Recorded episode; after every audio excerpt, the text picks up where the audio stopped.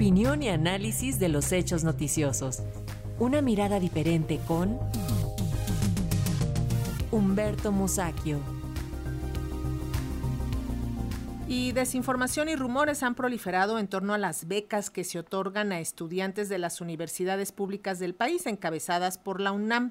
En días pasados se dio a conocer que no se habían destinado recursos para las becas, por lo que las propias universidades anunciaron que utilizarían recursos propios para mantener esos estímulos. Hoy la Secretaría de Educación Pública asegura que sí se destinaron recursos para las becas, pero la realidad es que se mantiene la incertidumbre. De eso nos habla este día Humberto Musaquio, a quien saludamos con gusto.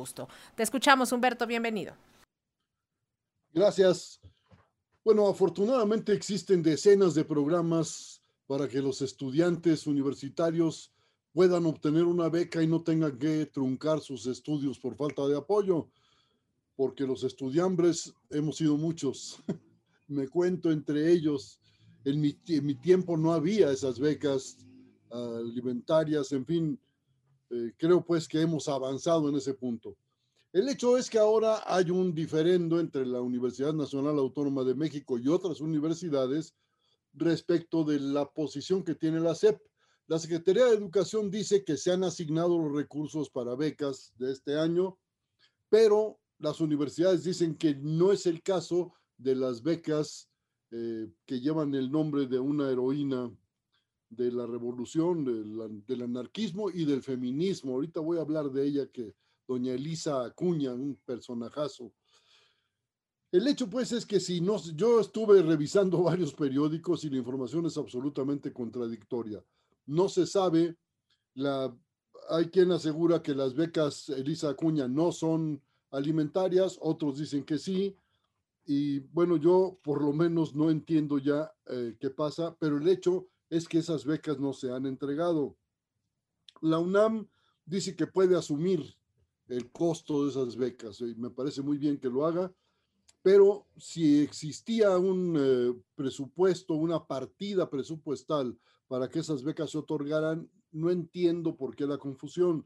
Creo que la Cámara de Diputados, que es la que aprueba el presupuesto anual, debería aclarar con toda precisión si hay presupuesto específico para las becas Elisa Acuña o no la hay.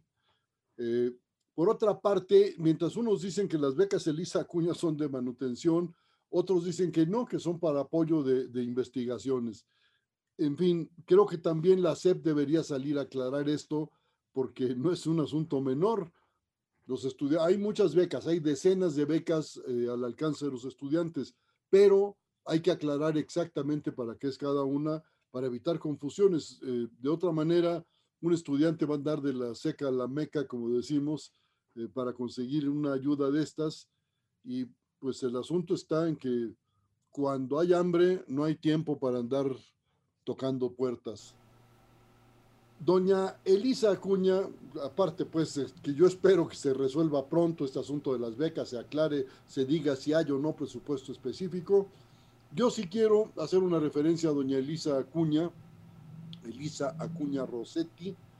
Eh, ella nació en Real del Monte, en Hidalgo, en el siglo XIX. Hay dos fechas que se dan y hay quien dice que a los 13 años ya era maestra. En fin, si eso fuera cierto, pues eh, tendría, según una de las fechas que nos dan, tendría 13 años cuando empezó en el magisterio. No es nada remoto, eso puede ocurrir.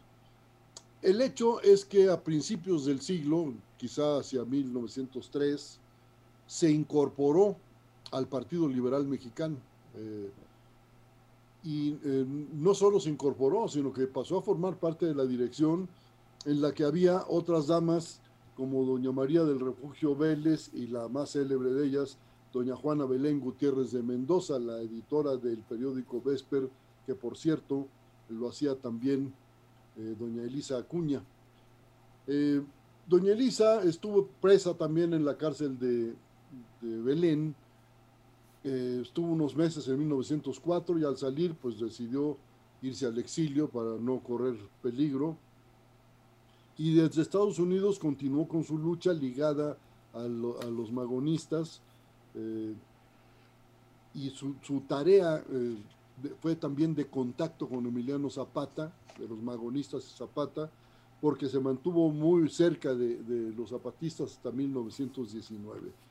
Digo todo esto porque me parece muy bien que le pongan el nombre de una heroína de la revolución a una beca, pero pues hay que aclarar quién fue doña Elisa Acuña. Eh, yo tenía datos muy escuetos sobre ella, pero creo que valdría la pena que se pusieran los muchachos a averiguar quién fue Elisa Acuña y que la Secretaría de Educación y las universidades se pongan de acuerdo para el otorgamiento de esas becas. Ahorita es un verdadero lío, está muy oscura la situación, pero espero que se resuelva muy pronto. Así es, Humberto, que se honre la memoria de Elisa Acuña y que se clarifiquen los recursos para las becas. Eso. Muchísimas gracias, Humberto. Nos escuchamos la próxima semana. Nos vemos la próxima semana. Hasta luego.